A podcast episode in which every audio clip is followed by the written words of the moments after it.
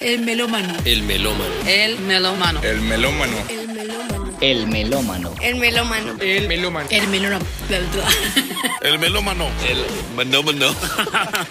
El melómano. El melómano. El melo, ¿qué? ¿Qué es eso? Es algo con melones, ¿no? Amigos y amigas del Melómano, sean ustedes bienvenidos a esta que es su sala, que es su casa, que hay tintico, aquí hay música, sigan, siéntense, acomódense y vamos a tener una conversación con alguien bien especial. Ya saben que quien les habla es su amigo y servidor, Joan Marín, el Melómano. Hace algún tiempo tuvimos la oportunidad de, conversar con el youtuber mexicano Pierre Sanjón, una persona excelente eh, que también tiene un conocimiento musical amplio y que tiene una visión también de la música interesante. Si usted quiere saber a qué me refiero, vaya a su canal. También escúchese el episodio donde charlo con él, mm, un amigo de esta casa y bueno, espero volverlo a tener por aquí. Mm, Pero a través de, a través de ese eh, compartir y a través de esa conversación que tuvimos con Pierre San nace la idea de, de esta sección, una sección que, que quise llamar Conversando con Melómanos. La creatividad, nada, discúlpenme por eso, pero es lo que hay. Es conversaciones con melómanos, punto. Y para no ir tan lejos, qué mejor que iniciar esta sección este año y a darle duro con fuerzas y con todas las ganas del mundo a estas conversaciones. Vamos a hablar con el señor Alejandro Marín. Ustedes lo deben conocer eh, por eh, su trabajo impecable en la X, eh, también por su trabajo en el podcast de Canal 13 y por su excelente contenido musical en The Bilingual Podcast que él también dirige y en donde también escuchamos entrevistas de muy alto nivel con artistas impresionantes de talla mundial. Él, eh, quien eh, vive una agenda tremendamente ocupada, en un intermedio de su programa en algún sábado tuvo eh, a bien regalarnos unos minutos para conversar y estar aquí en El Melómano. Así que sin más preámbulos, vamos a hablar con Alejandro Marín, una de las inspiraciones para este podcast y una de mis inspiraciones personales. Alejo, ¿cómo estás? Muy bien, ¿y tú? Bien, bien, muchas gracias. Eh, aprovecho para presentarme, creo que no nos conocemos. Joan Marín, un admirador, eh, creo que de no hace mucho tiempo, pero muy fiel a tu trabajo. Eh, entonces aprovecho para decirte eso. Creo que es el momento adecuado para decirte que, que gracias a ti existe este podcast El Melómano y aprovecho para darte la bienvenida. Bienvenido a mi podcast. Buenísimo, muchísimas gracias por invitarme, hermano. Es un gusto y, y- y de nuevo, eh, muchas gracias por tus palabras y por tu admiración que, que atesoro y que, y que agradezco muchísimo también. Bueno, sé que no, no, no, no dispones de mucho tiempo, entonces como dijo, dijo la gallina, vamos al grano. Eh, pues nada, yo una cosa que sí siempre he querido saber es qué te hizo tomar la decisión de la música. Es decir, hay miles de carreras en el mundo, hay miles de cosas a que dedicarse, pero tú dijiste la música, la música es lo mío y a esto quiero, de esto quiero vivir, a esto quiero dedicarme. ¿Qué te hizo llegar a eso? No, yo creo que la crianza musical en la casa y la tradición familiar de mi papá de, de, de oír discos y, y de coleccionarlos fue lo que me motivó originalmente a, a hablar de música. Yo no creo que hay que hacer una aclaración. Yo no, yo no sé nada de música. Yo no, yo no, No, diría que sí sabes muchísimo. no, no, no, no, no. Yo, yo soy un melómano. eh, me gusta mucho oír música. eh, soy fanático de la, de la radio musical. Fui fanático de la radio musical de niño. Y, me gusta contar historias, pero, pero yo creo que más que saber de música, lo que siempre intento hacer es como contar una historia y, y en esas he estado durante los últimos 25 años. Y, y, y eso me lleva a preguntarte dos cosas más. La, la primera es algún disco en especial que te, te hizo enamorarte full o, convertir, o comenzar a convertirte en un melómano. Hubo muchas cosas que me motivaron a, a ser melómano. Como te decía, mi papá coleccionaba discos. ¿Alguno en especial? ¿Algún disco que tú digas, este disco definitivamente No. me... No, la verdad no hay un disco particular porque como te digo, mi, mi papá era un coleccionista asiduo de discos y tenía muchas cosas. Entonces yo me crié oyendo de todo. Yo me crié oyendo música andina, me crié oyendo música en inglés. Lo único que en la casa sí no oían era vallenato y, y música tropical, pero, pero pues había una variedad de cosas, ¿no? Muy, muy amplia y, y no podría decirte exactamente un disco que haya motivado mi pasión por la música, porque en realidad fueron muchos. Excelente.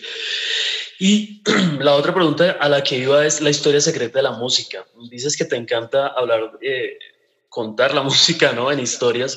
La historia secreta de la música es algo que a mí siempre, yo creo que fue lo que más me impactó hablando eh, a nivel de podcast, en la manera en que lo desarrollaste. Entiendo que es un libro, entiendo que luego el libro lo llevaste al podcast, eh, pero me corrige si estoy equivocado, pero ¿cómo nace? ¿Cómo nace ese rollo de la historia secreta de la música? Mira, la historia secreta de la música originalmente nació como un concepto de programa de radio que se le vendió a una marca muy famosa de Estados Unidos que se llama Cotton USA. Ya, los conozco. Esa marca, eh, digamos que no fue, el programa no fue hecho para la marca porque la idea ya existía, pero la marca me dio la posibilidad de hacer el ejercicio transmediático que resultó siendo Historia Secreta de la Música. Y mm, finalmente lo que logré fue hacer un programa multiformato que lograra conectar diferentes sectores de los medios de comunicación y diferentes manifestaciones de periodismo para poder sacar adelante el producto comercialmente hablando. Y eso nació originalmente. Historia Secreta era un, demo de un programa. Eso había estado por ahí circulando en mis canales de Spreaker. Eso era una, una idea que me había picado por allá temprano en, el comienzo de mi ejercicio como podcaster. Y, ya después, cuando llega a Cotton USA, puedo montar un programa de radio que trae una extensión en, en video en YouTube que trae una extensión en podcasting, que trae una infografía en el periódico El Tiempo, que incluso en el espectador aparece con una serie de textos. Entonces, esa, esa es la historia detrás de la historia secreta de la música. Interesante la infografía, no sabía que existía, voy a, voy a conseguírmela porque está interesante. Por acá tengo el libro, espero algún día puedas eh, regalarme una firma y una fotico, ¿no? Este, claro que sí. Eh, por otro lado, hablando de lo, de lo actual, eh, se cierra el año, un año lleno de, miles de vainas extrañas, miles de vainas raras, pero entre eso la música siempre nos estuvo acompañando. Yo siempre les digo eso a las personas que escuchan mi podcast y eso es lo bonito de la música, pero eh, digamos que este año a nivel de variedad, mm, ¿cómo lo ves? Es decir, yo veo que, que, que se escuchó mucho Bad Bunny y por ese estilo, mucho Camilo Echeverry y por ese estilo. Y la variedad como que se ha ido reduciendo, en mi opinión. Eh, pero ¿qué opinas al respecto? Es decir, ¿tú piensas que el tema de variedad musical está muriendo? Porque eh, en alguna época teníamos, si querías algo fuerte, tenías el rock, si querías algo más eh, liviano, tenías un pop, si querías algo más cumbiambero, tenías un tropipop y, y, y había variedad. Ahorita como que esa variedad, desde mi punto de vista, de pronto un punto de vista de, desconocimiento, em, como que se ha ido acortando un poco esa variedad. De pronto no es que no exista, pero está acortándose un poco. ¿Cómo lo ves tú? Yo no creo. Yo creo que ahora más que nunca hay variedad. De pronto hay una consolidación de sonidos, pero tampoco es una cosa que haya sucedido aisladamente ni que sea ajena a las dinámicas de los negocios grandes de la música manejados por grandes casas discográficas o en este caso por grandes managers, como lo mencionas tú con el caso de Bad Bunny. Creo que todo cambia para quedarse igual. Soy muy fiel a esa ideología de que las transformaciones terminan siempre dando una vuelta de 360 grados y todo vuelve a arrancar, pero todo vuelve al mismo punto. Lo que pasa es que el círculo puede ser un poco más, eh, el círculo es, puede parecer muy demorado o puede parecer muy disruptivo, pero en realidad todo vuelve y eh, aparece, y todo vuelve y aterriza en la misma, en la misma, en el mismo lugar. y, y, eso pasa un poco con, con los fenómenos.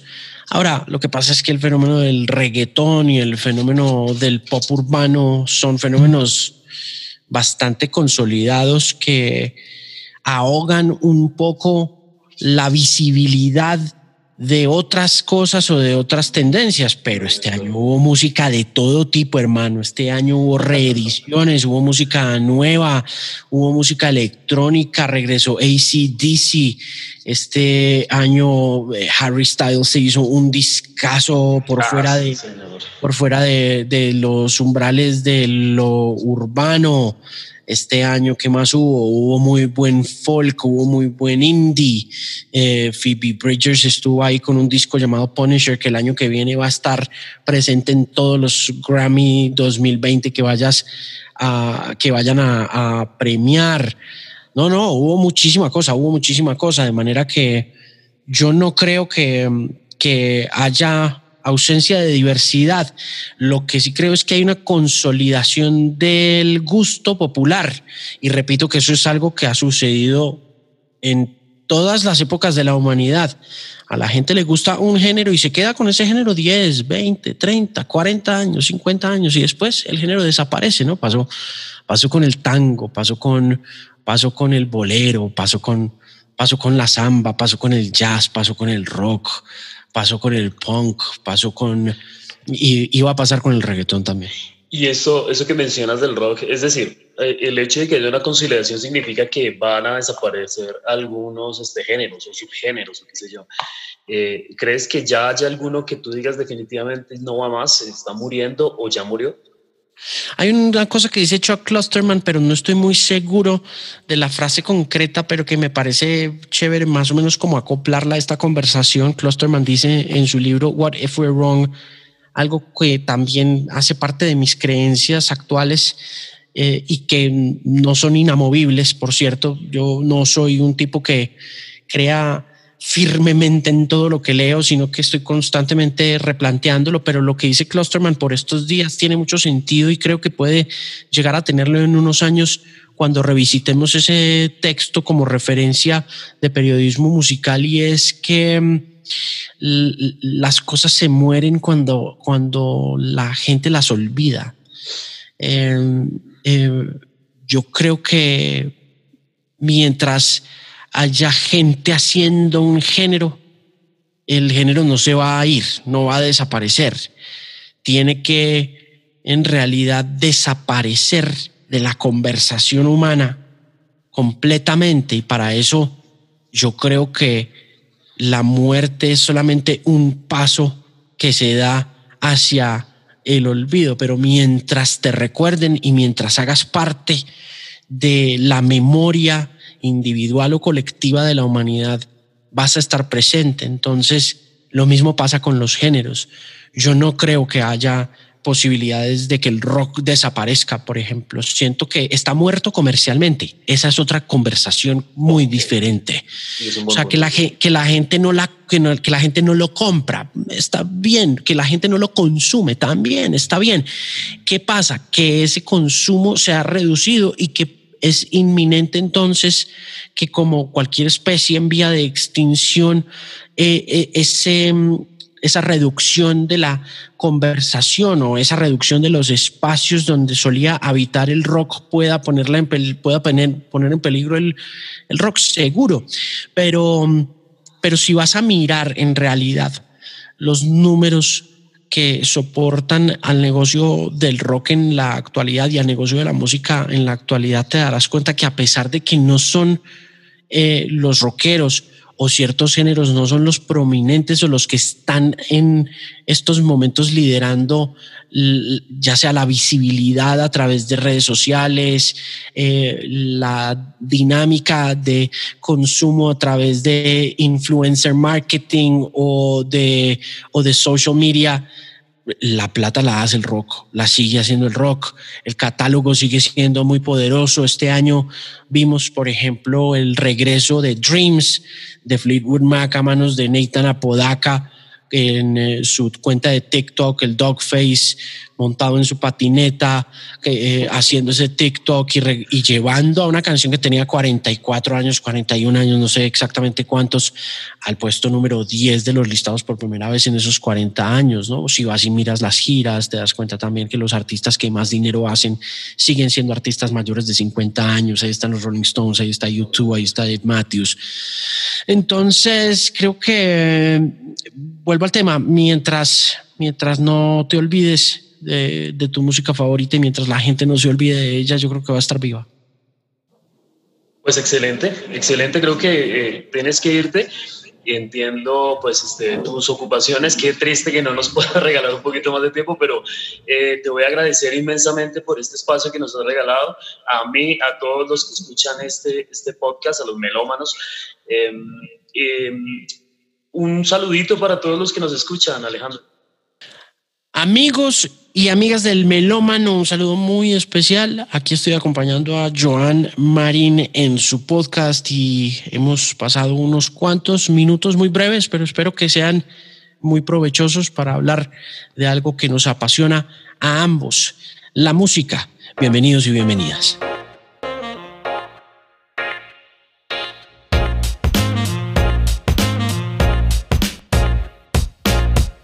Ahí lo teníamos, era el señor Alejandro Marín. Una visión interesante de la música, tal vez, eh, bueno, tristemente no tuvimos mucho tiempo para conversar. Lo que les decía, fue unos minutos que nos regaló ahí en medio de algún eh, espacio que tenían en, la emisora. Mm, pero, pero quedamos pendientes de alguna conversación luego con más calma, con más detenimiento. En todo caso, agradecemos a Alejandro Marín haber pasado por aquí. Y volviendo a lo que les conté el, episodio pasado, voy a estarles recomendando música que tal vez ustedes no conocen, pero que deberían conocer, que merecen la pena unos minutos en sus oídos, en sus sentidos. En, lo que usen para escuchar música, su teléfono, si alguno es vieja escuela y tiene su iPod Classic y, quiere poner una buena rola, aquí se la tengo, se la, se, la voy a, se la voy a dar con mucho gusto. Y para el día de hoy tengo una banda colombiana de alto calibre.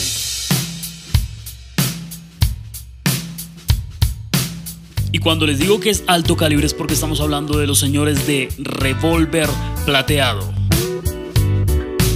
Este poder blusero medio moderno eh, tiene por nombre Soy un extraño. Con ustedes, Revolver Plateado aquí en El Melomano.